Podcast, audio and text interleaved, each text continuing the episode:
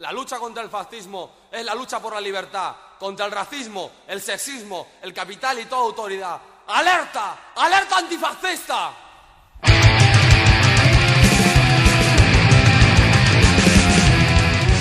Seja bem-vindo à Taverna do Mapinguari, que hoje mais do que nunca é uma zona antifascista. Nesse episódio de indicações a gente não vai indicar uma mídia específica, mas uma temática, obras antifascistas. Isso porque ele é parte da programação do nosso evento do Dia da Toalha, que esse ano teve o tema Nerds contra o Fascismo. Escuta só. Se você torceu pela Aliança Rebelde em Star Wars e não é antifascista, você assistiu errado.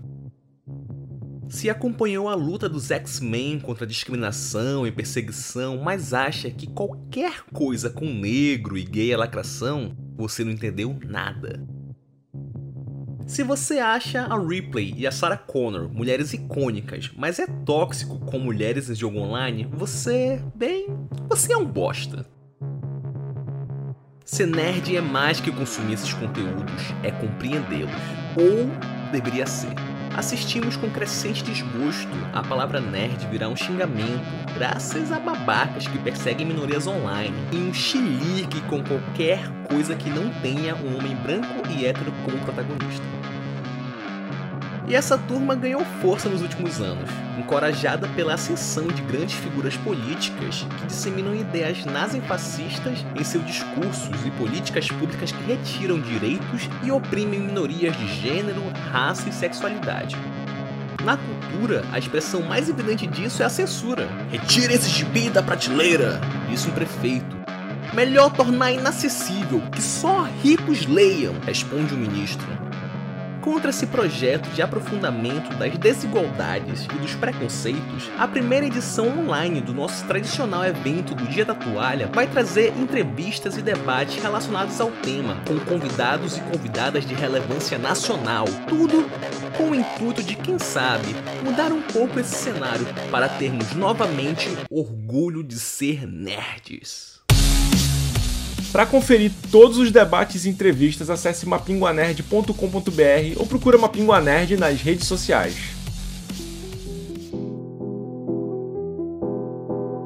A gente vê aí uma onda crescente de preconceito, de ódio às minorias e principalmente no meio nerd, isso vem crescendo bastante, a gente se preocupa muito com isso.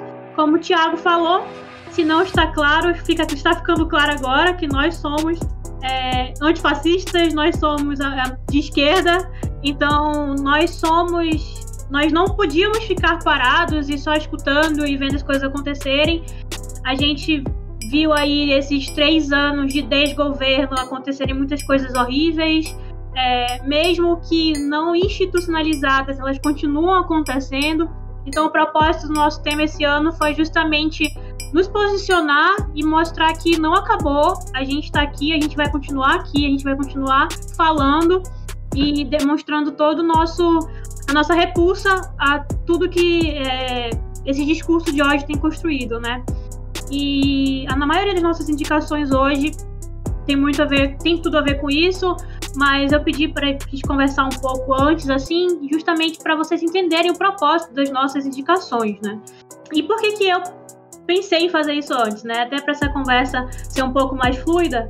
É, o fascismo ele surge ali no período entre guerras, né? Entre a Primeira Guerra Mundial e a Segunda Guerra Mundial e toma força ali em 1921, 1920, pouco depois mesmo da Primeira Guerra Mundial.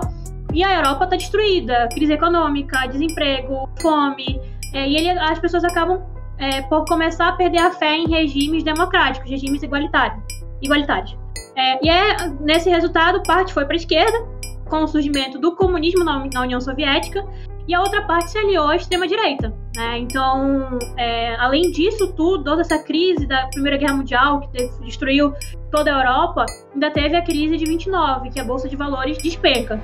Então, provoca mais fome, provoca mais desemprego e leva as pessoas a desacreditarem no liberalismo. E aí o fascismo surge na Itália, né? prejudicados pela Primeira Guerra Guerra Mundial. Eles não ganharam as terras que foram prometidas para eles depois da Primeira Guerra Mundial, crise econômica, enfim. E aí surge a figura do Mussolini, né? E os principais ideais do fascismo são o militarismo, é onde milita os militares têm poder é, maior e são realmente arma de opressão é, para as pessoas, para outros partidos, para a oposição. É, nacionalismo exagerado, partido único e o anticomunismo, né, incentivado pela burguesia italiana que não queria perder as riquezas. E claro, a figura do culto ao Estado e ao líder supremo deles. Né? O fascismo ganha força em 1922, onde eles organizaram, foi a entre parênteses da moto, onde eles organizaram é, uma carreata para realmente é, solidificar o, o, partido, o lado fascista, né, o partido fascista, e logo depois disso, Mussolini é declarado primeiro-ministro e instaurou a ditadura fascista. As principais medidas dessa ditadura foi realmente a perseguição à oposição, a censura escancarada, prisões sem justificativa e as mortes é, horríveis, assassinatos horríveis, o fim do pluripartidarismo, ou seja, existia um único partido, que era o Partido Fascista, e o Tratado de Latrão, que torna a Igreja o Estado do Vaticano, que é o centro do catolicismo até hoje.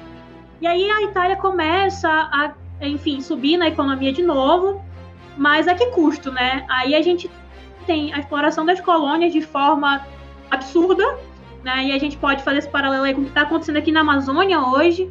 Não tem, não tem, não tem mais é, ministro do meio ambiente, Ministério do Meio Ambiente, não tem mais regularização, não tem mais fiscalização. Então a gente está passando por isso hoje de uma maneira não institucionalizada, não escancarada, mas que as pessoas estão sendo impunes. A gente vê os garimpeiros é, entrando em terras indígenas e matando indígenas o tempo inteiro. E aí ninguém faz nada, entendeu? Então, fazendo esse paralelo aí. E também o arroz salarial, que foi uma das medidas do fascismo para melhorar a economia. O arroz salarial é o congelamento de salários. E recentemente a gente teve a questão do congelamento dos profissionais de saúde, do salário dos profissionais de saúde, por 15 anos. E ficou por isso mesmo. Né? E aí a gente entra na questão do nazismo, já falando um pouco das nossas indicações. Uh, o nazismo começa a ganhar força com o Tratado de Versalhes, que culpabiliza a Alemanha por tudo que aconteceu na Primeira Guerra Mundial.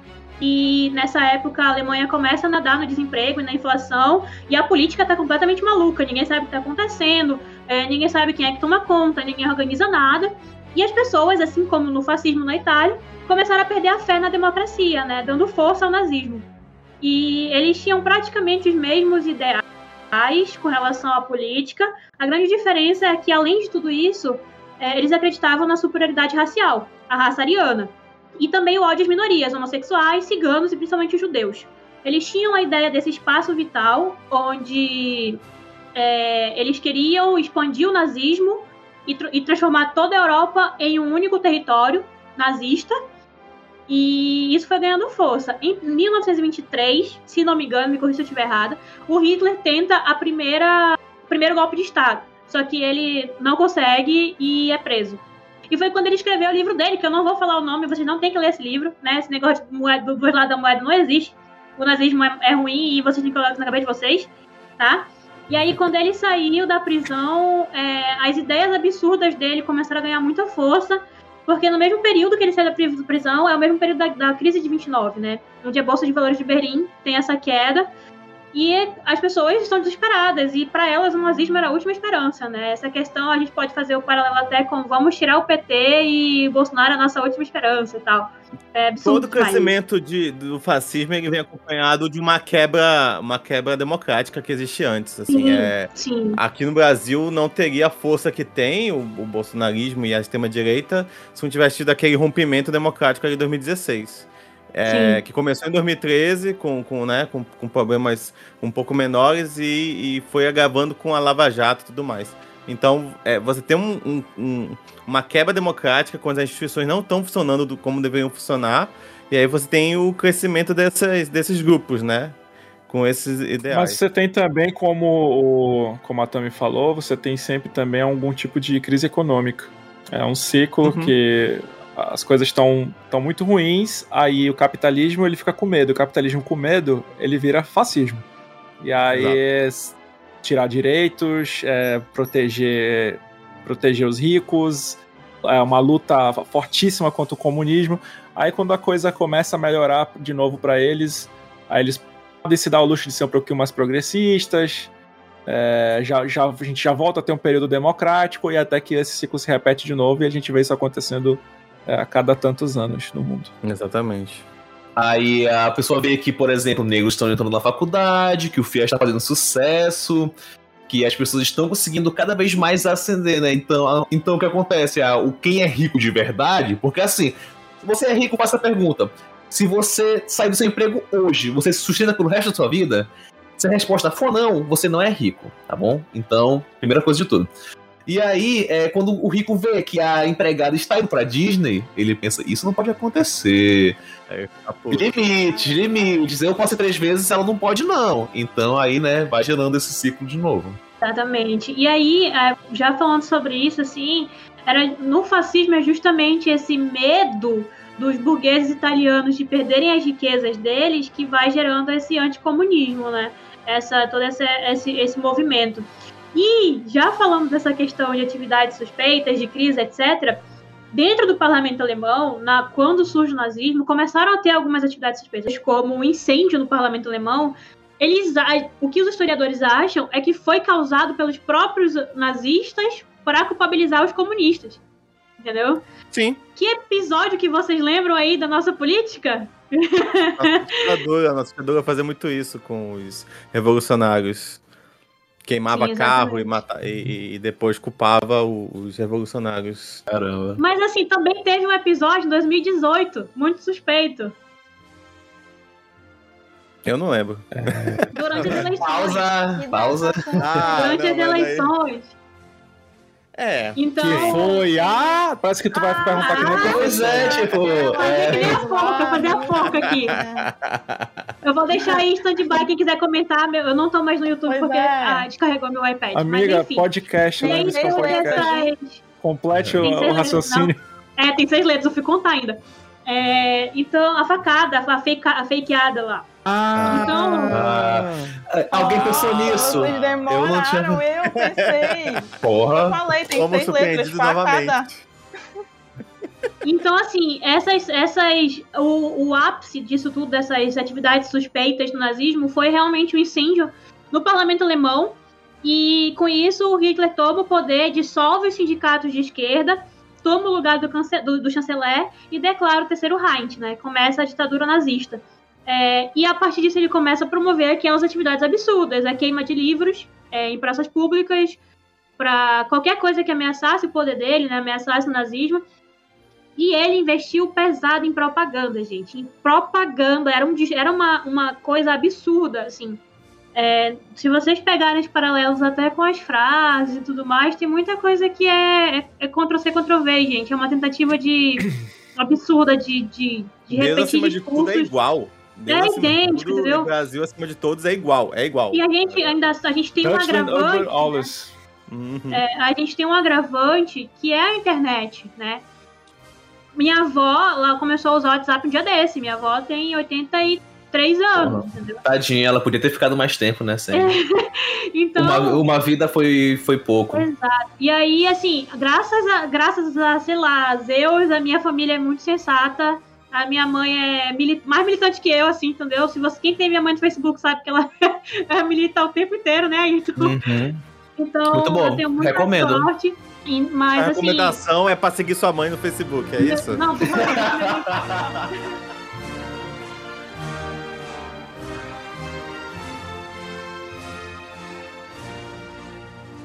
Acabou a aula de história, agora eu vou dar a minha indicação.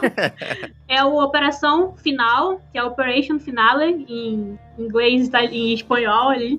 E ele é dirigido pelo Chris Waits, que dirigiu Lua Nova, de Crepúsculo, entendeu? Porra. E, e é justamente esse pós-Segunda Guerra Mundial. É, é baseado em fatos reais. Ele se passa em Buenos Aires, na Argentina, no início dos anos de 1960. E aí a gente começa conhecendo o serviço secreto israelense, que eles estão caçando o Adolf Eichmann, que foi um dos principais organizadores do Holocausto. E quem faz um- o papel de um dos investigadores é o nosso querido Oscar Isaac, né? Ele faz o Peter Malkin. E quem faz o, o nazista é o Ben Kingsley de A Travessia, um cara fantástico também. E a gente vê toda essa perseguição, eles procurando, literalmente riscando, sabe a lista de Schindler? Eles estão riscando os nazistas da, da, da face da Terra. Só que a diferença desse filme, esse filme ele é muito, ele tenta ser um pouco engraçado, sabe? Ele se perde um pouco ali onde ele tenta ser sério e se perde um pouco onde ele tenta ter algum, alguma pitada de humor. Mas assim, é muito interessante porque eu sempre acho essas obras importantes, tanto documentário quanto é, filmes biográficos, filmes baseados em fatos reais, para a gente realmente não esquecer. Então a gente tem um, um nazista muito bem interpretado pelo Ben Kingsley. É, mas eu acho que a, a, edição, a fotografia, assim, ficou um pouco confusa, porque, cara, como é que a gente vai trazer um nazista? Ele, eles querem levar o um nazista para Israel para ser julgado pelas mortes nas frente, na frente dos familiares das pessoas que foram mortas, né? Pelo Holocausto. Então a gente vê toda essa travessia aí de, da Argentina para Israel e como que eles vão fazer isso? Eles fazem o cara se passar por um idoso alcoólatra. Então eles transformam o nazista nessa figura meio cômica, sabe? E aí eu, eu acho que não precisava disso, mas eu gostei muito do filme, são duas horas e pouco. Então, Operation Finale, aí para vocês assistirem, tá disponível na Netflix. É de 2018, tem um elenco muito bom. Inclusive, a atriz que faz a Shozana, eu não sei como é que fala no Bastardos e Glórios. Shoshana. Ela, ela repete o personagem em Operation Finale de uma forma muito mais tranquila, assim, muito mais é, enfim, muito mais mansa, sabe? É até estranho. Mas é a mesma atriz e ela tem o mesmo papel ali. Infelizmente, nesse filme, as mulheres acabam por fazer um papel secundário muito forte. É, não tem nenhum tipo de, de, de, apari de aparição muito significante. Elas se tornam amantes, se tornam, enfim, é, dos personagens principais. Mas é um filme que eu não conhecia. Eu conheci semana passada, justamente pra, eu tava procurando coisas para indicar para vocês aqui. E vale bastante a pena. Se você não tiver nada para assistir antifascista, assista Operation Finale na Netflix.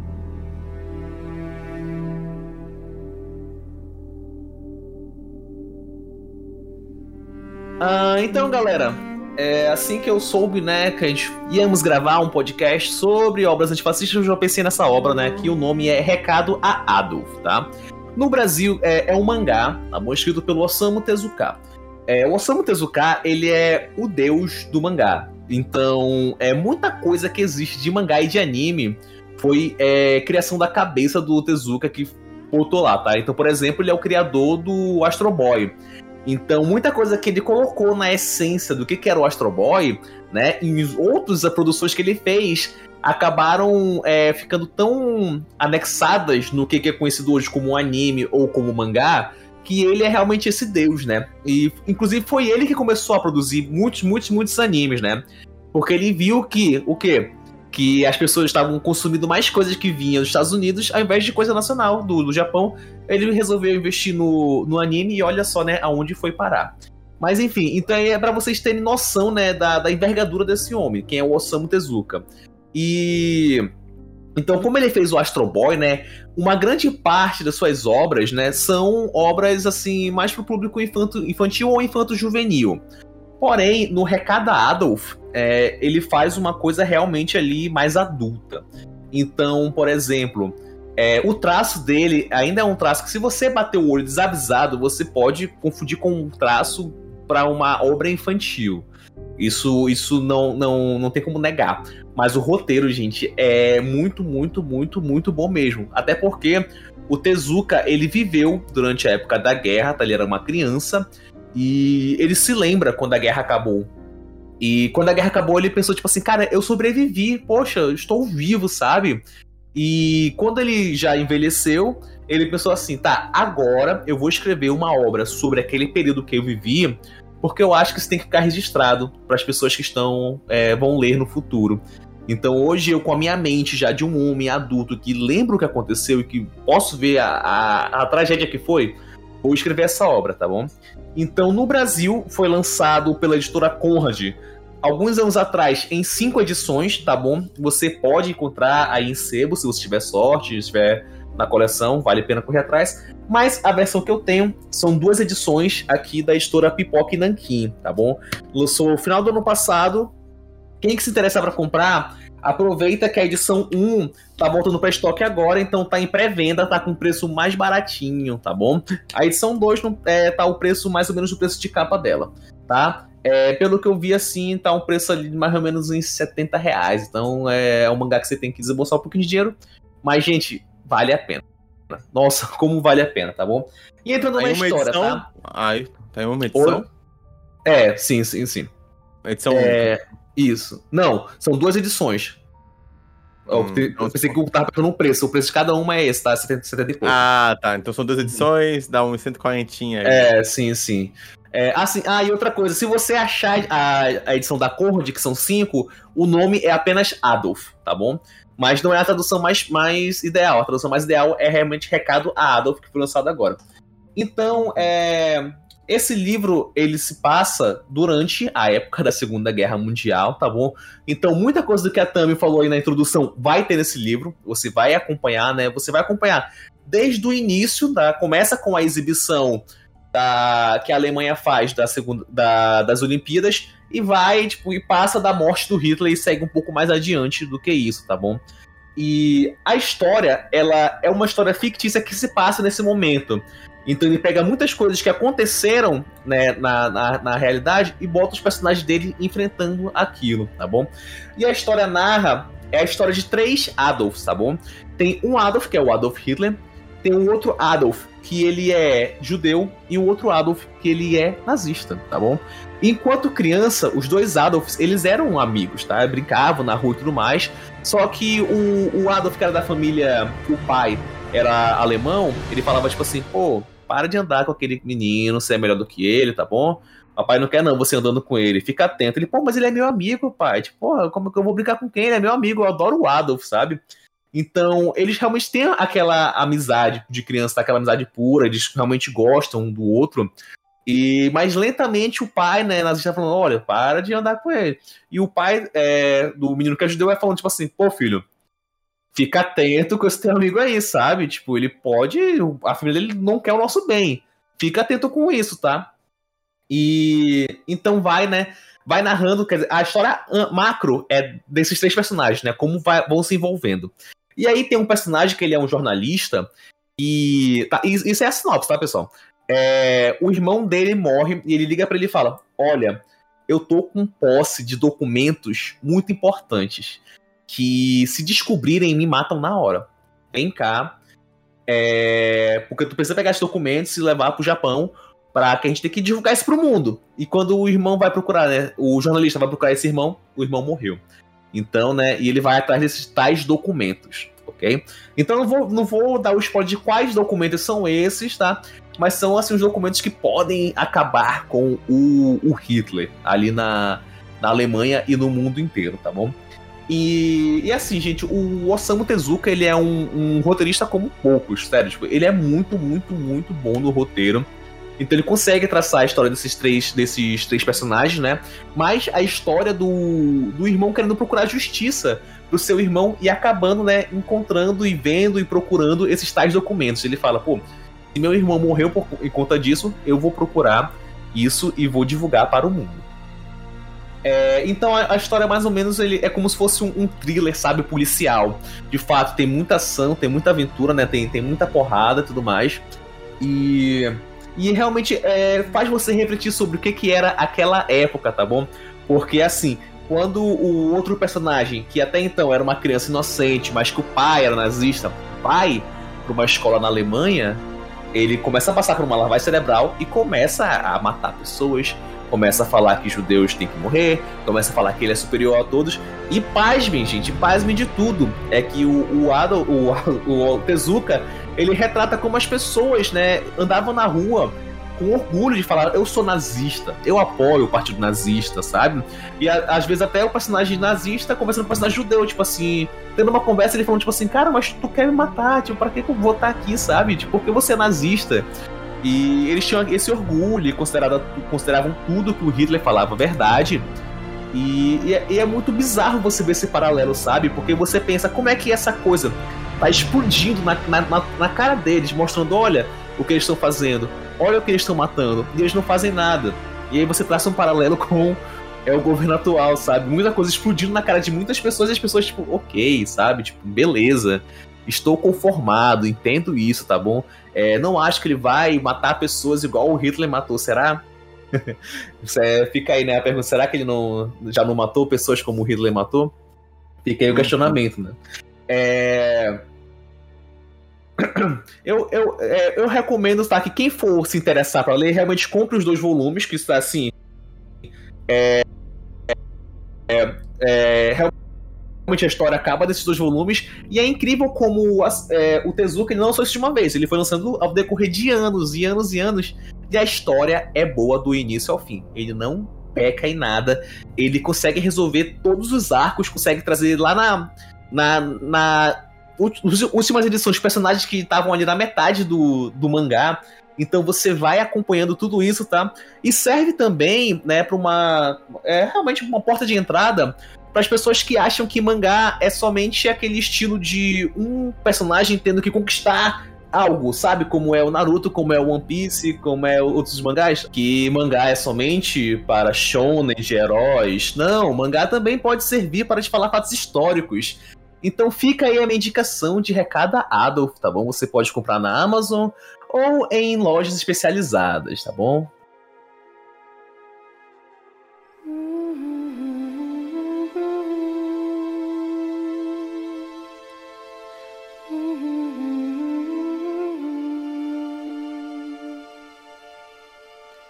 Eu vou indicar, como tá aparecendo aí no vídeo, O Labirinto do Fauno. É um dos filmes da minha vida. Inclusive, a gente. Eu já falei dele no podcast, mas faz muitos anos. Inclusive, a Tami tava no podcast também. Foi o episódio 42. A gente é velho. É, filmes que mudaram nossas vidas. Ah, sim. É, foi o primeiro episódio que a gente gravou depois de um hiato de um ano, então tá, tá bem legal. Nossa. É, confiram aí. É, esse filme, por que, que eu tô indicando esse filme? Que se você não faz ideia do que. Nunca assistiu o filme, tipo, cara, Labirinto do Fauno, o que, que tem a ver isso com antifascismo? Uma menina que encontra um fauno e umas fadas, tá aparecendo na tela.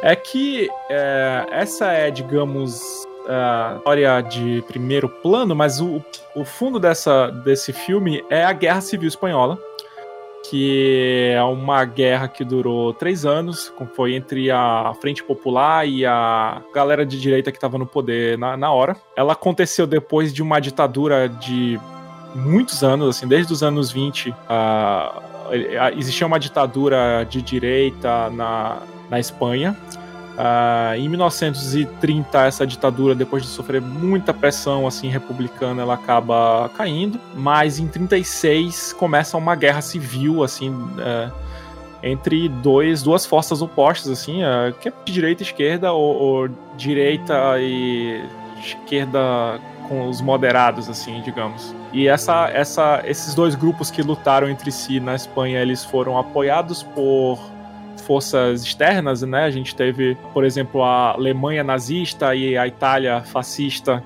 apoiando o, a galera da direita, a galera conservadora e tal. E a gente teve a União Soviética é, dando algum apoio aos guerrilheiros é, que lutavam pela, pela frente popular, mas sei lá, não estava tão igualitária a luta, assim, é, claramente tinha um lado que era mais forte era o lado da direita. Eles recebiam armas, recebiam equipamentos, recebiam medicamentos, recebiam um monte de coisa da Alemanha e da Itália. Tinham muito interesse que eles vencessem aquilo. Tá, mas aí vamos lá, ainda ah, voltando pro filme. Uh, a gente tem a gente tem o filme acontecendo quando a Guerra Civil Espanhola acabou já. Ela, ela acabou, o Franco tá no poder Pra quem não sabe, a galera da direita ganhou essa guerra. Foi uma guerra que durou três anos, que matou 500 mil pessoas. Engraçado a gente pensar nisso quando a gente tem no Brasil, é, em, em, um pouco mais de um ano, 400 mil pessoas já morreram de Covid e o Bolsonaro acha que é ok, os apoiadores acham que é ok.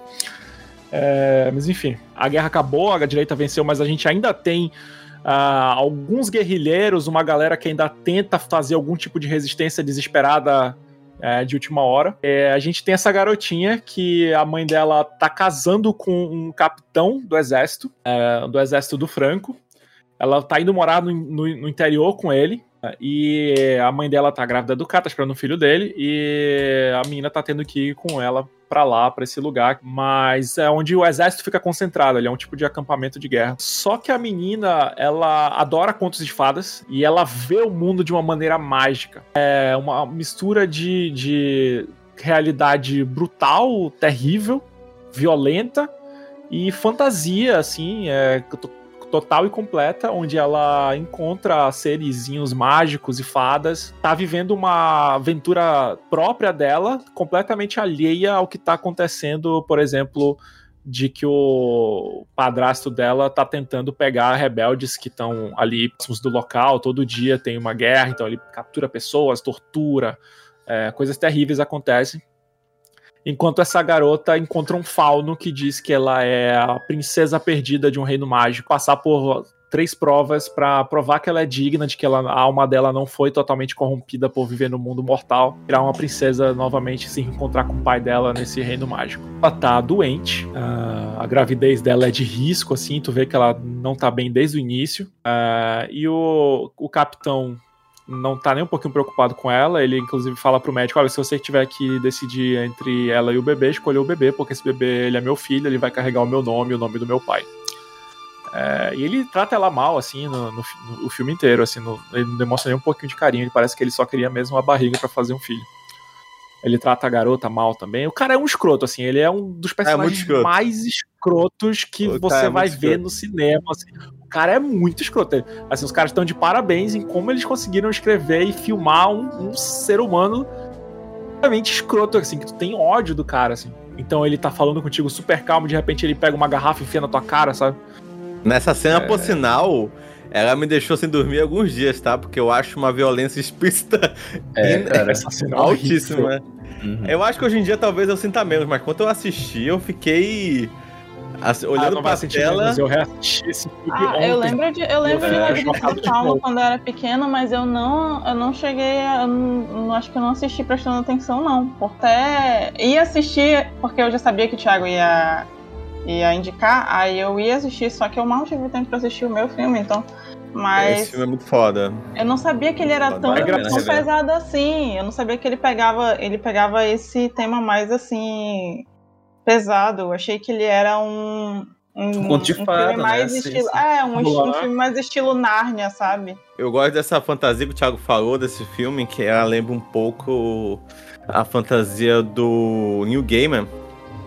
É, tem um livro chamado Oceano no Fim do Caminho. Nossa, é, é muito bom, muito Que é o livro do New Gaiman. E é legal que ele, ele descreve essa, essa fantasia, só que é muito na visão de uma criança, assim. E no filme todo tu vai assistindo e tu não. E, e, e tipo, como só ela vê as coisas, e, só ela percebe essa magia em volta, tu nunca sabe assim se é, se é uma imaginação dela, que ela tá viajando, tentando fugir daqui como uma válvula de escape, né? Tentando fugir daquele mundo escroto que ela vive.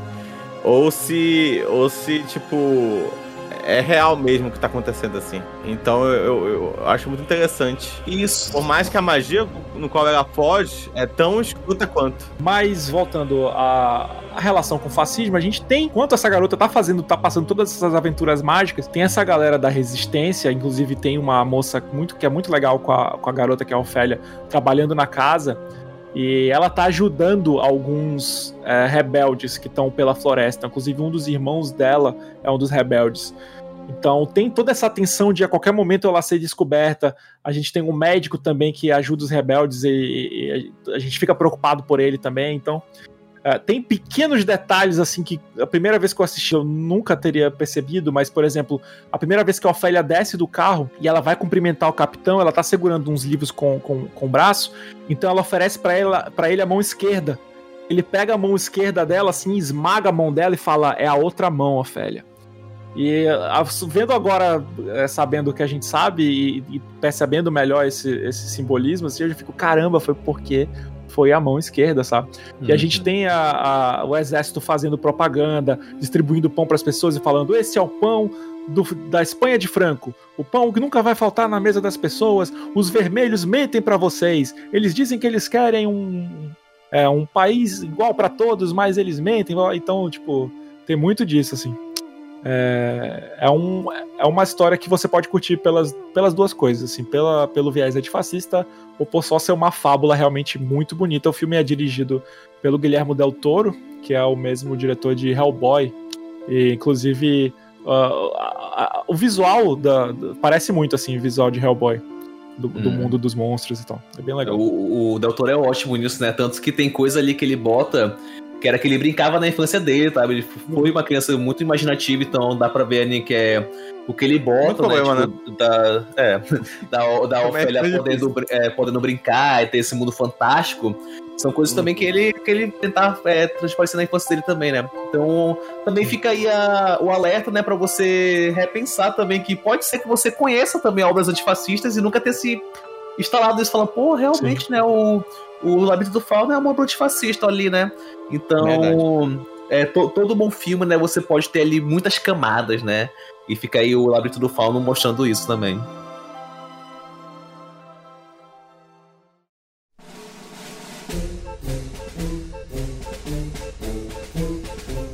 Jojo Rabbit é uma comédia é, vivida por um garoto de 10 anos, que é o Jojo, é, que é interpretado pelo Roman Griffin, e o Jojo, ele é uma criança que ele é fanática pela, pela guerra, ele é fanático por Hitler.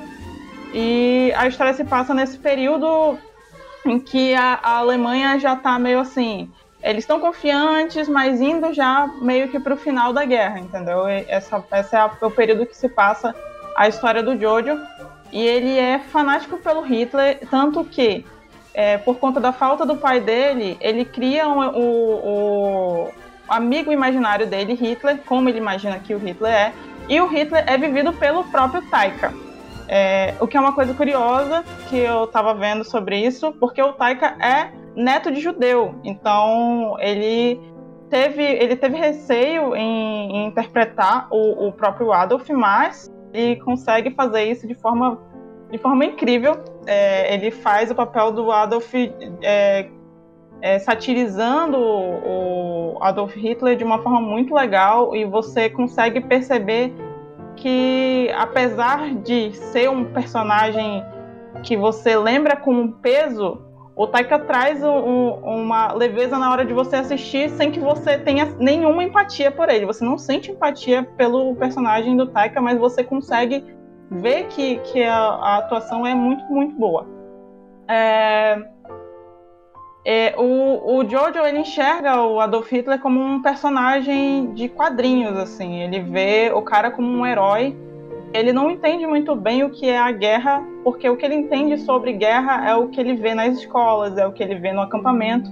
Então, a, a história do Jojo tem essa, essa, essa, se passando por esse acampamento em que é, só tem nazista ali, e, e, e ali é, é um, um, antro em que o, todos os professores deles é, agem como se fosse a coisa mais incrível ser nazista. Tipo, ah, vamos queimar os livros, e as crianças, é, vamos queimar livro.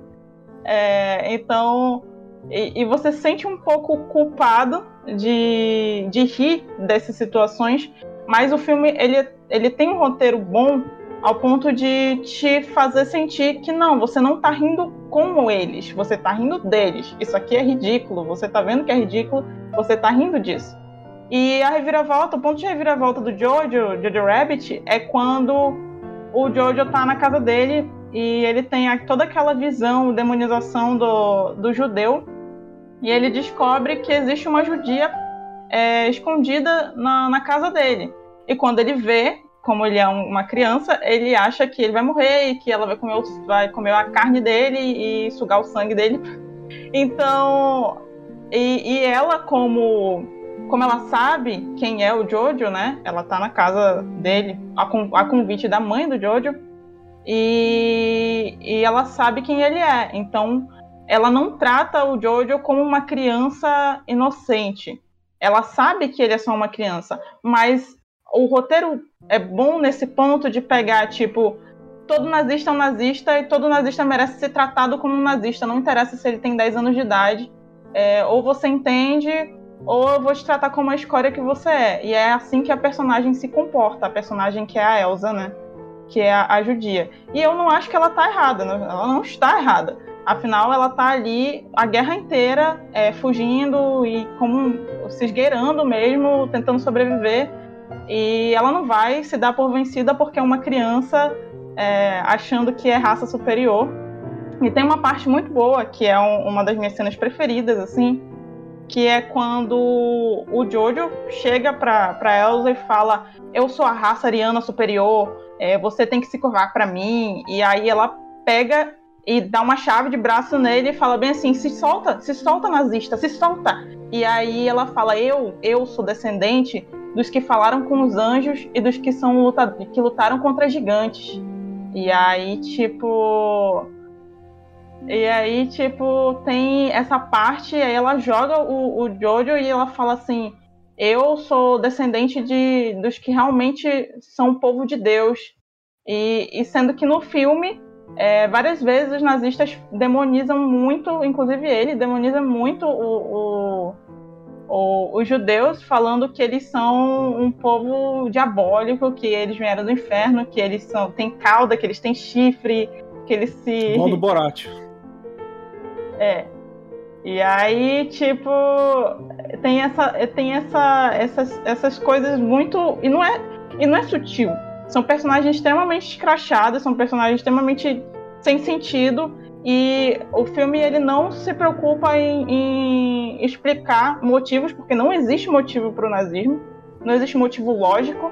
Então o Taika fala isso com, com o filme, falando assim: para mim não existe motivo lógico pro, pro no caso, para Acho que não é perseguir e matar os judeus. Não. Lógico, na cabeça perseguir, deles. perseguir e matar judeus não, não, não faz sentido ainda. Então ele não se preocupa em Ainda, explicar hein? esses não, Não motivos. faz sentido nunca, tá, gente? Não, não faz sentido. Eu, eu entendo que assim, não faz sentido Não faz sentido ainda não, tá, gente? Não você fazer isso com qualquer grupo de pessoas, assim, tal, mas é, a gente não pode também entender que falar que nazismo foi uma- um fenômeno que ninguém sabe explicar por que aconteceu. assim, Não, faz, não foi tem, tem isso. sentido, tem lógica. Não, ela tá Não, falando tô que na cabeça falando- dele. É, tipo, na Hum. cabeça deles, eles não sabem nem explicar por que, que eles estão fazendo aquilo, entende? Então o roteiro mostra Sim. isso, mostra que eles não sabem nem o que, tá, que, que eles estão fazendo, eles só estão ali e eles estão matando as pessoas como se fossem ratos, como se fossem é, animais, e eles nem sabem explicar, tanto que eles explicam como- de formas absurdas. Os judeus são demônios, os judeus são, são, eles são descendentes de animais, eles são, eles comem animais, então a gente não pode deixar eles vivos. É, essa é a Nem tu perguntar deles- sobre comunismo em qualquer passeata pro Bolsonaro, assim, mas por que, que você odeia os comunistas? Ah, porque são bandidos, sei lá, são É. ladrões. O cara não sabe o que, que é. Não, porque o PT. A questão Ah, do comunismo, você não precisa nem ir numa Bolsonaro, não. Vai em qualquer passeata que não seja de esquerda que a galera vai dar a mesma resposta. É. Tem, tem Mas aquele só uma vídeo, questão- né, é, que o repórter vai lá perguntar pra menina: Você é de direita ou de esquerda? Ela, mãe, o que que eu sou mesmo, mãe? Tipo, É. um adolescente, sabe? É, Lívia, só tipo assim, eu não, não assisti o filme, tá aqui no meu HD a- desde a da época do Oscar. E dá faz uns dois anos já. E eu não assisti, mas eu vi algumas críticas é, sobre o fato. O que você acha? Você acha que. Porque tem aquele negócio que a gente falou no- na minha entrevista até, que a gente teve lá com o Rick com a, com a Beatriz, que era sobre da metáfora, né? Que a metáfora serve, ela serve muito acaba servindo para quem já con- consegue ver as, as, as meta, a analogia, ela pega. Pra quem não consegue, acaba sendo reproduzindo mais aquilo que a pessoa acredita. Tu acha que esse filme, assim, olha, faz um exercício de Uhum, consciência, pensando assim. aqui. Você consegue ver alguém assistir esse filme e não pegar a metáfora? Ou você acha que, tipo, no fundo, pode, pode talvez dar um efeito Tropa de Reverso. Elite? Que era uma crítica e acabou se tornando por muitos anos um filme que, que todo, toda pessoa reacionária adorava, assim. Eu, eu, eu tenho minhas discordâncias se era uma crítica mesmo, tá? Eu acho que o Padilha Não, não, não. ia sim, a, a- ficar. a primeira, ok, mas o segundo filme é é notoriamente uma Ah, crítica. o segundo, claramente, sim. É, é. Mas só tô comentando assim, mas que ainda não foi um tiro no pé, Eu assim. entendi. Queria É, passar uma pra, pra poder fazer a comparação pra eu, pra eu responder. Então, Uhum. A primeira vez que eu assisti Jojo Rabbit foi em 2019, quando ele lançou legendado. E eu não tinha.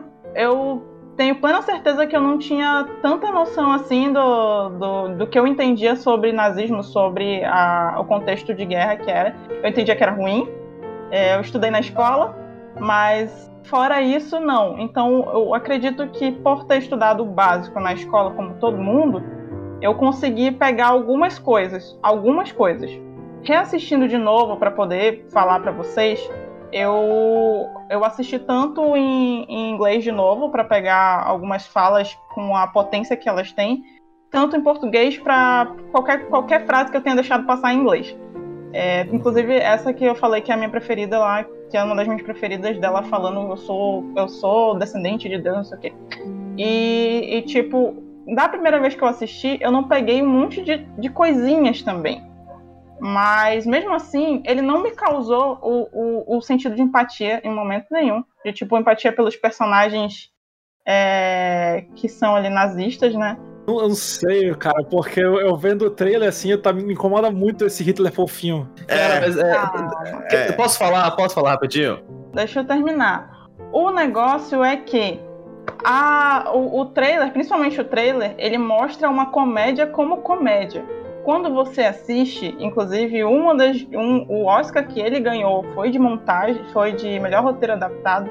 Você consegue, você consegue ver que aquele, aquilo ali que parecia, é, entre aspas, fofinho, você consegue ver desde, desde o começo que, não, esse cara aqui tá meio estranho, até o final, quando o Jojo mostra mesmo, ele se impõe e fala fuck off Hitler. Eu acho que foi uma, foi uma perca de oportunidade, porque ele, teria, ele devia ter falado bye Hitler, tipo, Heil Hitler, mas é bye Hitler. Mas ele fala fuck off Hitler. E aí. a cara do Thiago. Coffee é bem melhor do que Mai, né? Vamos combinar. Eu sei, mas eu, eu acho que foi é mais por questão de rima. O, o que eu tava falando é. Eu, da primeira vez que eu assisti, eu não senti empatia por Hitler, apesar do comecinho. Que bom, né? que bom. Pelo personagem do Hitler. Mas só que no só que no filme ele te deixa claro que aquele ali é fruto da imaginação do, do garoto. Então aquele personagem ele é como o Jojo imaginaria que, que seria o Hitler e, e na verdade ele não é ob- obviamente ele não é.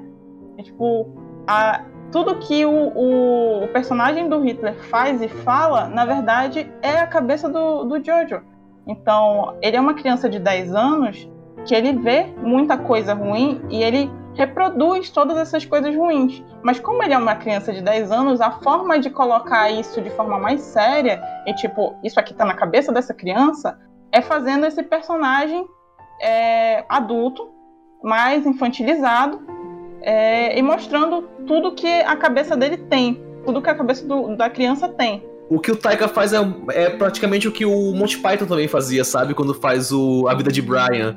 Usa a comédia como um artifício pra narrar uma história e aí, mas tu tá comparando o Hitler com Jesus, é isso? Eu tô comparando o Taika Waititi com o Monty Meu. Python.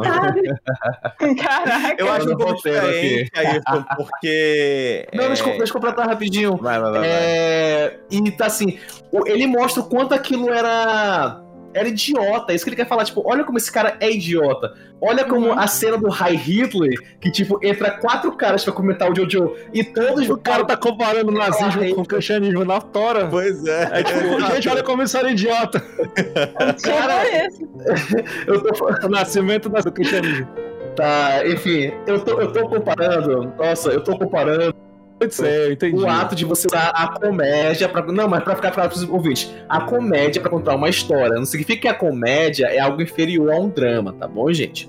É isso que eu quero falar. Sim. E ele quer fa- falar pela comédia, né? Pela sátira, o quanto aquilo era, era ridículo. Como eu falei, a cena do High Hitler. Entra quatro caras e todos têm que falar High Hitler. E o ca- todo o garoto mundo tem que falar High Hitler pra pra, todos. Perde muito tempo de cena pra mostrar o quanto é ridículo Aham. isso. Então eu senti isso, que ele quer fazer essa crítica. E é a- é, é usar a comédia é, a favor disso, tá? E o, o Taika, ele é um cara, tipo, que. Às vezes ele faz umas piadas que, tipo, incomodam, que, tipo, a pessoa pode não achar graça, sabe? E ele fica rindo lá, o discurso dele, tipo, ele fica rindo sozinho, o discurso, a pessoa fica tipo, cara, o que esse cara tá fazendo? E eu acho isso muito Uhum. interessante, o, o quanto ele consegue mesclar muito bem no, no, no Jojo Rabbit, né? E aí fica também o porque ele escolhe uma criança, né? Pra mostrar, tipo assim, a criança é inocente por acreditar nisso, tá? Uhum. E o cara hoje de Uhum. 40 anos que acredita nisso, ele é inocente ou é idiota, sabe? Então acho que ele dá essa puta. cutucada aí também. É, exatamente. Uma criança também é, mas ele quer falar, tipo, não, é, será que é só inocente? Não, tipo, tá, tá acontecendo até hoje em dia. Tipo, a É. pessoa vê e tem aquele fascínio. É que nem o, é que nem o Watchmen. O Watchmen, a filha de, o filho pergunta da mãe, mãe, mas eu dei porrada nele porque é um fascista. E ela, não, ele não é um fascista. Mas é- vai, vai ser, possivelmente vai ser um. Numa hora que é no primeiro episódio, é, muito bom. A, Tá a falando da mãe série, do né? Jojo, a mãe do Da Jojo série. fala sobre isso, né? Tem uma conversa da mãe do Jojo com a, com a Elsa, com, que ela fala sobre isso. Tipo, ele é uma criança e apesar dele ser muito fanático, eu não posso contar muita coisa pra ele pra proteger a gente. Eu não quero que, que algo respingue nele que ele não saiba como lidar. E no final das contas, ela não conseguiu lidar, ela não conseguiu proteger como ela queria, né? Porque ele acaba descobrindo e vivendo sozinho, o que ela devia ter ajudado a, ajudado ele a entender, que ele foi aprendendo sozinho e, e por muita sorte, por muita sorte delas, não sorte não, né? Que ele entendeu o que aconteceria se ele falasse a verdade para para Gestapo, né? É, mas continuando rapidinho. Taika escreveu, dirigiu e atuou em Jojo Rabbit e o filme levou seis indicações, e sendo vencedor de melhor roteiro adaptado.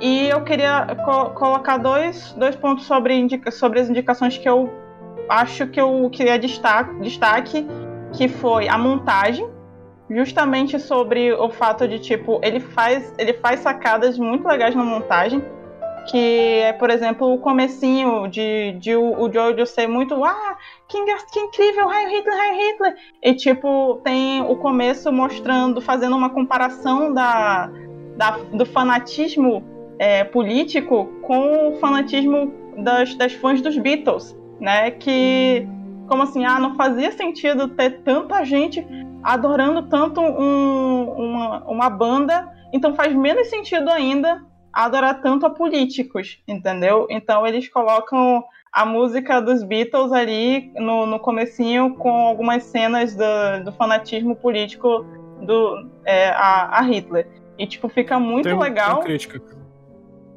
Fale. Não, eu- é- é- esse eu, eu, eu, eu não gosto muito desse discurso de vocês precisam parar de idolatrar políticos, porque sempre vem de um de um isentão centrista que tu sabe que vota na direita. É, a, a negação da é. política, isso. A negação da política é um negócio que é sempre usado por liberal a impor uma ideologia de, de liberalista, como se liberalismo não fosse política, né? Como se fosse ausência de política, ausência de Estado, Sim. ausência de políticos, apenas empresários. É, só, só isso, um pequeno parênteses, assim, que eu não, eu não gosto muito disso de Não, vocês não é, devem e entra- idolatrar políticos. entra- Eu acho que se tem alguma coisa que a gente naquela- deve. Se tem alguém que a gente deve, porra, eu admiro esse cara, é alguém que luta por um ideal, assim, que luta pra botar pão na mesa de alguém, que luta Mas pra isso é libertar pessoas. coisa, isso é política, sabe? Eu É entendi. pão, tá, gente, Isso é uma falou. coisa. Outra coisa é tipo o que acontecia que era que era que era mano, eles eles realmente gritavam e, e viam a pessoa como um, um deus, um, um- alguém que era acima de de qualquer de qualquer expectativa, como se fosse. Tem até cenas que ele falou, olha, você que ouviu que Hitler só tem uma bola, é, na verdade ele tem quatro. São uns negócios assim sem sentido, Parece, entendeu? parece a galera defendendo, defendendo o pau do Bolsonaro no Twitter. É, né? Quando chamava de pau fino, né? Quando chamam de pau fino, a galera foi Não é defender. fino, não. É, não, não. como assim? Ele não tem. Não. Ele via, Não, tipo. Tá na boca o dia inteiro. Como assim? é fino? é, comparavam, né, como Deus, pode falar até que comparavam ele com um mito, né? Exatamente. Então, É, mas faz parte do fascismo isso de, de ter um, um cara, uma, uma grande figura alçada a quase a, a deidade, né? Quando vocês Uhum. voltarem pro início do podcast, vocês vão rever a aula de história aí. Cadê? é. Aí, no caso, a segunda indicação que eu gosto de, de falar é sobre a indicação É uma indicação só. Ah, tá. Coad- Eu falei as duas, coadjuvante, a da Scarlett Johansson, né? Que é a mãe do Jojo, que ela é uma personagem importante é, sobre ela falar que. Sobre ela falar assim, ela tem uma frase que é faça o que puder. E aí ela fala isso em alguns momentos. E o Jojo no final ele tem, ele apesar de, de não ter, de ter aprendido muita coisa mais só sem a mãe do que com a mãe em si, ele mantém é, vivo dentro dele essa frase. Meu nome é Jojo e hoje eu faço o que eu puder. E tipo, eu, é, esse, esse desenvolvimento foi porque a mãe dele fez também parte disso. E eu gosto, eu gosto muito da personagem, eu gosto muito do- da atuação da Scarlett. E ela não, não mereceu ganhar mesmo, não, mas é uma boa atuação. Eu acho que mere- mereceu a indicação, né? E vocês praticamente já falaram que era minha, a- o que era a minha última parte, que era sobre a proposta de, de ser uma comédia sobre o nazismo, que é um- que é um ponto assim, a própria produção ficou, ah, a gente vai falar mesmo assim, desse jeito, sobre esse tema, é, não vai ficar, não, não pode ficar dúbio, não pode ficar é, diferente do que a gente pensava que seria, e aí eles vão e, e tentam. E eu, eu, na minha opinião, ele funciona para você você ver que, que, que é uma coisa horrível, que os personagens eles são muito escrachados, e aí tu fica tipo, olha, esse personagem aqui, você não tá rindo com ele, você tá rindo dele, tá vendo como ele é ridículo, tá vendo como esses personagens aqui são ri- ridículos, tipo a cena do Heil Hitler, né? Que, que tipo, personagens são. é, não fazem muito sentido. É, todo mundo falando Heil Hitler e todo mundo tem que responder um para um por um, entendeu? É umas coisas assim. E, Eu posso é, estar muito enganado, mas eu tenho quase certeza que tem uma cena do Monty Python que é igualzinho, mas é no Império Romano e Ave César. Todo mundo que chega tem que falar Ave César. Eu Quase acho certeza tem que eu vi alguma É coisa sketch, eu também acho que é. Não, não era tipo, é, Ave César e César. Era tipo uma coisa assim, né? Pode crer. E aí, o, pra falar o finalzinho, o Taika, ele entende, é, tipo, esse filme ele entende que tudo que foi falado sobre o nazismo já foi falado. Tudo que a gente tem de obra já foi, já foi dito. A gente sabe sobre, sobre, sobre a guerra, sobre as estratégias, sobre o próprio Hitler, sobre ó, ó, os aliados, sobre o- os judeus, a gente sabe.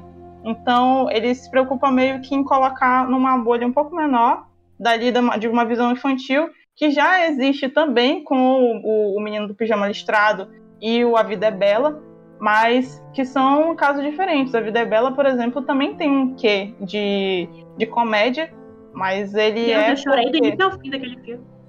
mas ele tem um quê de comédia, mas o quê de comédia da Vida é Bela é aquele negócio de tipo o pai tentando fazer com que a criança mantenha sua inocência o máximo possível para ela não entender o que está acontecendo.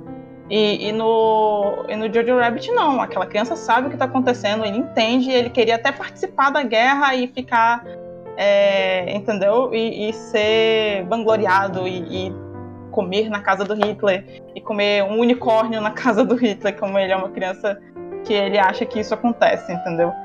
E meio que essa proposta ela gera um, um- ela, ela, eles têm esse medo de gerar uma, uma um ruído, mas eu tive eu tive esse, esse sentimento de que tudo que os personagens nazistas falavam era tipo, meu Deus, isso é muito ridículo para uma pessoa levar a sério, até porque é uma comédia. Assim, eu não sabia, mas pela tua fala, é, eu imagino que deve ter tido muita crítica nesse sentido, né? Porque tu já começou falando, eu não tive empatia com ele momento, e assim, ninguém falou nada a respeito. Não, Tu já não, começou falando é- isso. Então eu tô É, imaginando porque- que quando esse filme saiu, deve ter tido Na muita verdade, crítica eu nesse não, sentido. tive, eu, não ti- eu não tive acesso às críticas em si. Mas é, pelo que eu vi sobre de. era isso.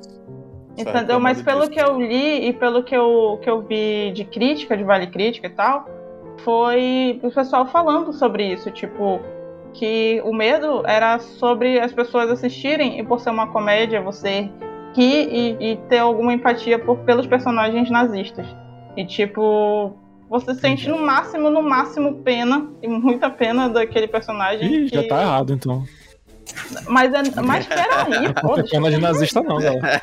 Pô, aí, no máximo, muito estourado, tipo, tem que, tem que ter um coração muito inocente pra tu sentir a, a pena, entendeu?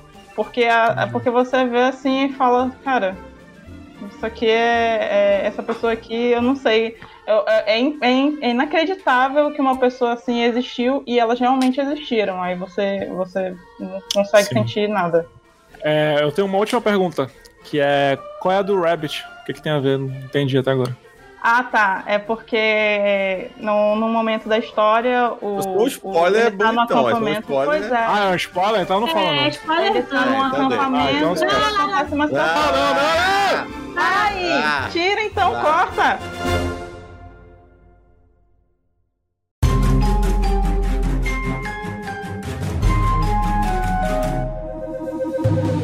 Eu vou indicar um documentário que a gente comentou na nossa live lá, com a conversa com o Rico e com a Beatriz, que foi que, que, né? Por dentro da tempestade. Que no olho da tempestade. No olho da tempestade. É, eu tenho uma frase de um canal do YouTube que eu indico também, indicar bem rapidinho, que se chama Inuendo Studios. Entre lá e veja uns vídeos, tem vídeos muito bons sobre nunca.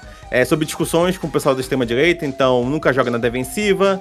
Eles têm vários vídeos ensinando como é que funciona o manual de discussão da extrema-direita.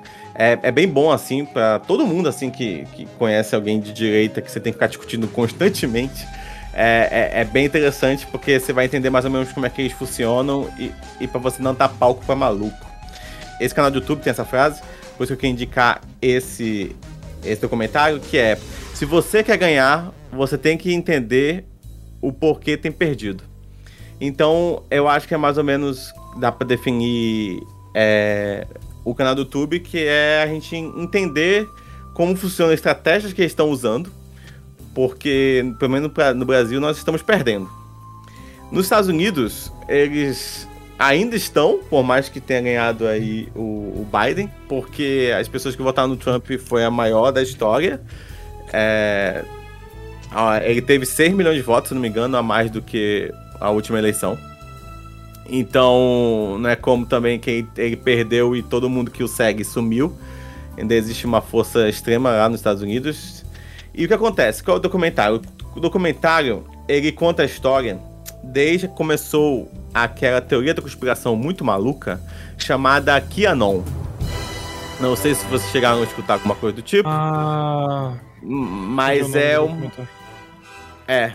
É, ele, ele pega um documentarista ali em 2016, quando o Trump vence, e tem uma situação chamado Pizzagate, que é, é quando na internet começam a acusar que numa pizzaria estava tendo inúmeras execuções, como diria o, o King Size do Rio de Janeiro.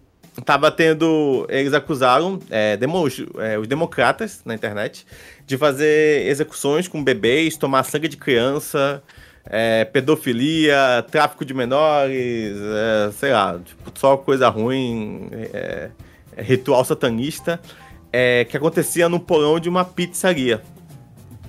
Tudo começou com essa fake news bonitona aí. Acabou que acusaram Hillary Clinton disso. É, e isso meio que deu uma bombada, tanto chamou até de Pizza é, Gate, até chegar ao ponto que o maluco entrou lá, é, atirou nos funcionários e depois foi morto e tudo mais. Nem lembro agora se foi preso ou foi morto. E de- é, quando o Trump tomou posse, ele tava com todos os generais dele lá, é, é, com os maiores generais já dos Estados Unidos, e ele mandou uma frase muito nada a ver, assim, muito fora de contexto que é antes de tirar a foto, que é a, a calmaria antes da tempestade. E ele mandou essa frase do nada, assim. E aí tirou a foto lá, sorriu e tal. Quando foi no outro dia, tem uns fóruns nos Estados Unidos é, que se chamam chans, né? São os chans.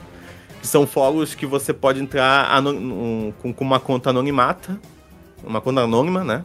E você pode é, é, é, fazer qualquer publicação e você teve o 2chan, o 4chan e agora você tem o 8, o 8chan. E aí, é, determinado dia, apareceu um cara chamado Key, que ele começou a trazer um bocado de teoria conspiratória. e coisa maluca, e ele escreveu A Calmaria Antes da Tempestade. E só precisou disso para que todo mundo falou, opa, é alguém, né? Alguém que sabe das informações de dentro. E aí começa a escrever absurdos, assim. Tipo, é, sei lá, coisas pequenas, que nem, sei lá, o Trump saiu antes. É, antes de um país, ele fala, gente, é, o avião do Trump teve que sair antes porque ele tá lutando com forças que vocês não têm não tem noção, assim, como é difícil. E, tipo, toda uma história conspiratória muito loucas. E, e, e ele solta pequenos quotes, é, é, tipo, como se fossem pequenos twitters, assim, ele dá umas, umas tweetadas assim, umas duas, três vezes por dia. Já são, eu acho, se não me engano, um, umas 10 mil, eu acho. Outro quiser escreveu. E tem uma galera seguindo, assim. E é, é, é, quase que uma indústria isso, porque tem gente, tem os key youtubers, que são youtubers que têm um canal de vídeo apenas para traduzir o que o cara tá escrevendo ou tentar encontrar aquele viés de confirmação, né? Então ele manda um é, o Trump tomou uma decisão muito punk, vocês já vão saber daqui a pouco. E aí acontece, sei lá, a economia dá uma melhorada e o pessoal, olha aí, ó, o, o que a não avisou. E aí começa que essas pessoas vão se autoalimentando, gerando muito ódio, e acabou que hoje em dia virou essa maluquice inacreditável que dá pra puxar um paralelo pra cá. Por quê? Porque quando foi semana passada, ou retrasada, que você está escutando esse podcast, é, o Bolsonaro chegou a acusar o, os outros governos é, do nosso país, dizendo que existia muito pedófilos nos outros governos. E, e, é, é, assim, é, acho que ele falou isso foi semana passada, se não me engano. Que nos outros governos existia pedofilia e tal, e no dele acabou.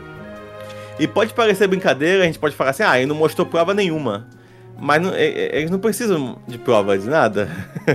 é, é, assim que funciona. É uma coisa que a gente falou quando a gente, quando a gente entrevistou a, a Beatriz Branco, que ela falou que eles são muito conspiratórios, né? É, a extrema-direita tem muito esse negócio de conspiração, que tudo é envolvido numa conspiração, tudo tem um porquê, tudo é um, é um marxismo cultural que tá chegando.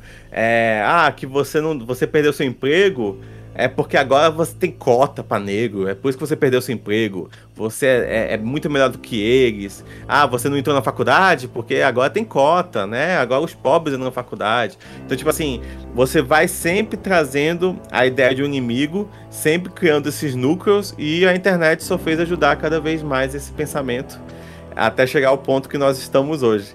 E é muito interessante esse documentário. Ele mostra um, um, um, jornalista que ele entra bastante dentro, assim, ele vai nos criadores desses. Ele vai no, no pessoal que realmente criou esses chants e conversa com eles, assim, entrevistas bem bacanas. É, para tentar entender primeiro, descobrir quem é esse Ki, né? Quem possivelmente é esse Ki. E também para tentar entender como, como é que esse, esse negócio chegou desse tamanho que tá hoje, assim. E e é muito louco, assim, é, é, é, muito maluco perceber como. Até, até comentei isso também no nosso vídeo, como a esquerda negligenciou muito a internet, sabe? De, de qualquer forma. E agora a gente tá meio que correndo atrás, mas esses grupos são muito controlados pela extrema-direita, assim. Eles conseguiram pegar toda essa galera nesse, nessas, tipo, é, guerras na, de narrativas e pegou essa galera inteira, assim. Como uhum. o Thiago falou, é, esse ódio político que aconteceu aqui, acontece também lá fora, tem até um deles que fala, ele é dono do ATM, um dos donos do ATM, ele fala, ah, se eu tivesse uma arma eu chegava lá e matava todos os políticos. Porra. Eu queria matar, acabar com todos eles. Então, é. tipo assim, é, é um discurso que vai se repetindo muito nessa turma, sabe? A gente vê muito também no discurso nerd isso. É, dessa coisa meio que a política. Ah, não, não, não coloque política nos meus games, no meu quadrinho, no meu, no meu anime sabe? É, então é meio. É, é bem interessante, assim. É, é, um documentário um pouco complicado, é um pouquinho pesadinho. Ele não mostra nada, mas ele tem uma energia muito pesada, assim. É, que eles vão mostrando esses chens, assim, é o, é o lixo da humanidade, assim. Você não tem noção do que tem lá. Tem tudo, tudo que você pode imaginar. Ainda mais porque não tem, não tem moderador, né? Então as pessoas colocam o que elas quiserem e não são culpadas por isso, assim, é, é impressionante. Pode falar aí. Eu, eu queria fazer um comentário, é, que eu lembro que uma vez a gente estava discutindo no grupo do Mapingua, né, aquilo, o fato do Bolsonaro ter gastado milhões pra comprar leite moça. Aí, e a esquerda vai falar, tipo assim, gente, não foi bem assim, não foi leite moça, foi tipo, não tinha leite moça, mas tinha outra coisa. Aí o Thiago falou, porra, isso é que a gente perde. A gente tem que atacar é. como eles atacam a gente, falar, foi isso mesmo. É isso que eles fizeram. Olha só, comprar leite moça, sabe? Que se a gente for pra, pra, pra razão, para as pessoas que só querem atacar, não vai ter razão nunca. E outra coisa era dessa teoria da, conspiração, que, cara, uma vez eu vi uma frase que era assim, teoria da conspiração só pode ser feita por humanos que faz muito sentido, sabe? Tipo, a vida não faz sentido. As coisas não são, tipo, minimamente planejadas para que tudo faça sentido, todas as pontas soltas. Então você vai encontrar a teoria da, da conspiração porque, assim como você gosta de ler um livro, sabe? Você quer ver uma história sendo narrada. Então é por isso que as Cara- pessoas se agarram nisso e querem divulgar, porque elas querem que tudo faça sentido, mas não. Às vezes a vida É. não faz sentido, sabe? Tipo, Tem uma coisa, tem uma coisa dos arcs, não sei se tu lembra disso, mas na, na época do Lost tinha bastante esses arcs assim que eles faziam. Ah, tem um número tal, eu tinha que encontrar em tal lugar na internet. Eles faziam umas brincadeiras assim. E tipo, esse pessoal é muito louco por isso. Eu entendo um pouco, porque é divertido, é interessante, é bacana quando tu mesmo falou as coisas fazem sentido. uma série é legal, tipo, mas na vida real, tipo, não, Sim, sabe? exatamente. Tô falando só que, tipo, é, eles têm uma foto lá que o Trump tirou, aí tem quatro, quatro secretários atrás dando ok, assim, com a mão. Ah, ok. E aí tinha muito louco, um- eles entrevistam alguns caras, assim, desse, desse pessoal que é aqui, youtubers. Aí o cara pega a foto, pega uma caneta e faz um Q, assim, na foto. E, olha aqui, ó.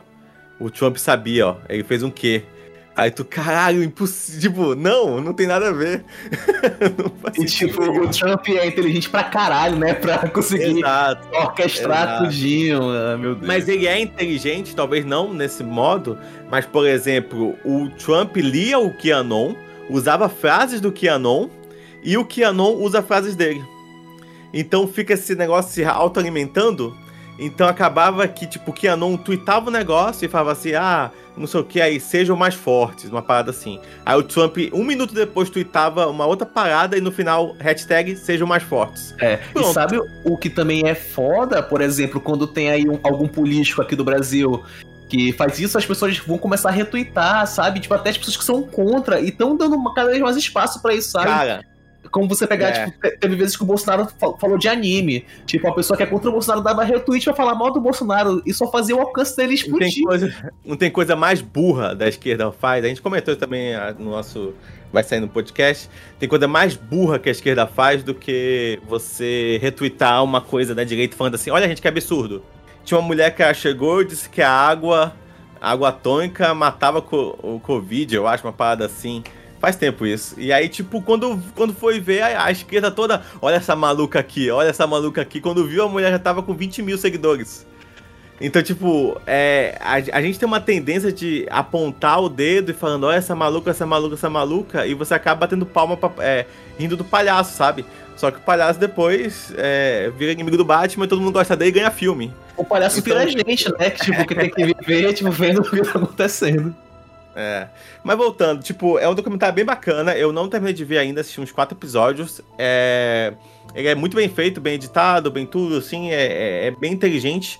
E só é, uma coisa, e é por isso que eu tô dando as duas dicas, assim, o documentário e assista esses vídeos aí do Inuendo Studios. É, um deles só que tu comentou sobre isso, Ayrton, que é, ele fala que quando você vai discutir com alguém no, no Twitter, por exemplo, principalmente com gente de direita, é, você explica, faz um texto de cinco linhas, e o cara re- é, responde com: Ah, mas pelo menos não vota em ladrão. Aí tu vai e explica: Não, mas não foi bem isso. Na final você não tem provas. O que você tem, não sei o que lá. Aqui o do Sérgio Moro, e você começa a escrever várias coisas e você manda. Aí o cara responde. Ah, mas pelo menos eu não, de- eu não defendo pedofilia. Aí, cara, mas ninguém falou em pedofilia. Aí tu- o cara não tá falando pra você. Um Ele exemplo tá falando pro seu público. Um exemplo vívido disso é você ver agora o filho do Bolsonaro pegar, né, jogar no grupo do WhatsApp e a imagem é a nossa vacina é arma, vamos viralizar. Quem viralizou? A esquerda. A direita, não precisou a direita viralizar aquela imagem, a esquerda pegou o pente e viralizou. Ele conseguiu o que ele queria, sabe? É lógico, é- é- a esquerda ela é muito besta ainda, ela não sabe mexer com a internet. O melhor exemplo recente de esquerda usando a internet foi a campanha do Boulos que ele perdeu, entendeu? Então, é, é- Pô, mas, mas, mas melhorou, É melhorou, assim. Em não, comparação melhorou pra caralho, mas é, mas era isso, é o que a gente tem pra mostrar, tipo, quando é que a esquerda usou bem a internet, foi com a campanha que, ele, que o Boulos perdeu pra prefeitura. Hum, sim, é, sim, foi sim. foda, né? É, mas pois é, voltando, é, aí o documentário mostra aí a invasão do, do, do Capitólio, como o Thiago tá postando aí na live, então, tipo, é bem interessante saber que esses grupos têm poderes e, e, é muito interessante a gente ter uma noção, porque isso aqui vai chegar muito forte em 2022, podem ter certeza disso. Então é bom a gente tipo, assistir e se informar, porque como eu comentei mais cedo da frase, a gente tem que saber por que a gente está perdendo. Ao povo brasileiro, a polícia nos acusa de terroristas e assaltantes, mas não somos outra coisa senão revolucionários que lutam a mão armada contra a atual ditadura militar brasileira e o imperialismo norte-americano. Ginástica que salva o Brasil. Vai do ginástica que vai salvar o Brasil. Concentre calma, mira e dispara. Tiro na cara, mata esse imbecil. Cada verso perverso é como uma rajada. Que nem Marighella portando um fuzil. Massa cefálica, suja calçada. Acho que seu mito canalha caiu. que salva o Brasil. Vai do ginástica que vai salvar o Brasil. Concentre calma, mira e dispara. Tiro na cara, mata esse imbecil. Cada verso perverso é como uma rajada. Que nem Marighella portando um fuzil. Massa cefálica, suja calçada. Acho que seu mito canalha caiu. Não precisamos de mais retrógrados. Chega de armas, queremos livros. Nós não queremos riqueza em sarcófagos. Sem liberdade não estamos vivos. Vi a pobreza de perto é um inferno. Senti a dor que nos leva pro crime. Não é um playboy militar vai opinar ou julgar sobre o que nos define. Não tem cabimento, não seja um jumento. Até um cachorro entender essa equação. As mazelas da alma, os traumas e a dor. Se cura com amor, saúde e educação. Você não é sociólogo, nem antropólogo, psicólogo e nem pedagogo. Senhor candidato é menino mimado, soldado frustrado, grande demagogo. Eu não sou petista, eu sou bolchevique. Fascistas amarra e depois toco fogo. Eu sou pró-vida, mas sou contra a vida dos filha da puta que mata meu povo. Isso é pela alma de todos os moleques que estão nessa porra sem ver uma saída. E cada foto que eu tirar do verme vai ser como se eu salvasse alguma vida. Livres pensadores assustam. Conservadores só conservam dores. Vocês têm medo das mudanças. Malditos escravos de antigos valores. Então não me falem de Jesus. Assim como ele, eu entrego meu corpo se Cristo ainda tivesse vivo. Ele me ajudava a matar esse porco. Ginástica que salva o Brasil. Vai do ginástica que vai salvar o Brasil. Concentre calma, mira e dispara. Tiro na cara, mata esse imbecil. Cada verso perverso é como uma rajada. Que nem Marighella portando um fuzil. Massa cefálica, suja calçada. Acho que seu mito canalha caiu. Ginástica que salva o Brasil. Vai do ginástica que vai salvar o Brasil. Concentre calma, mira e dispara. Tiro na cara, mata esse imbecil. Cada verso perverso é como uma rajada. Que nem Marighella portando um fuzil. Massa cefálica, suja calçada. Acho que seu mito canalha caiu. É triste explicar o óbvio. Pra que vocês compreendam o processo. Vosso candidato é mentira e ódio. Tipo a porra do racismo reverso. É triste explicar o óbvio. Deixa que eu faça a tal tradução. Vão colocar Maria na miséria, seu João na cadeia e José no caixão. Ginástica é porrada, facada, só que ferrujada bucho da maldita mídia. Já matei os rappers com tanta pancada, agora vou pra história como antagonista. Desses malditos medievais pensamentos que deixam sem voz vários dos movimentos. E abrir caminho por estrada fascista, de coronéis burros e violentos. Eu vou te jogar no oceano pra ver se tu entende o refugiado africano. Já e cê sabe nadar, palavras são águas, eu tô te afogando. Verdades são águas, eu tenho oceano. Seu candidato não tem uma poça. Seu candidato lava uma louça. Parece com senhor de engenho que estuprava as moças. Livres pensadores assustam. Conservadores só conservam dores. Vocês têm medo das mudanças. Malditos escravos de antigos valores. Então não me falem de Jesus. Assim como ele, eu entrego meu corpo se Cristo ainda tivesse vivo. Ele me ajudava a matar esse porco. Ginástica salva o Brasil. Vai no ginástica que vai salvar o Brasil. Concentre calma, mira e dispara. Tiro na cara, mata esse imbecil. Cada verso perverso é como uma rajada. Que nem Marighella portando um fuzil. Massa cefálica, suja calçada. Acho que seu mito canalha caiu. Ginástica que salva o Brasil. Vai no ginástica que vai salvar o Brasil. Concentre calma, mira e dispara. Tiro na cara, mata esse imbecil. Cada verso perverso é como uma rajada. Que nem Marighella portando um fuzil. Massa cefálica, suja calçada. Acho que seu mito canalha caiu.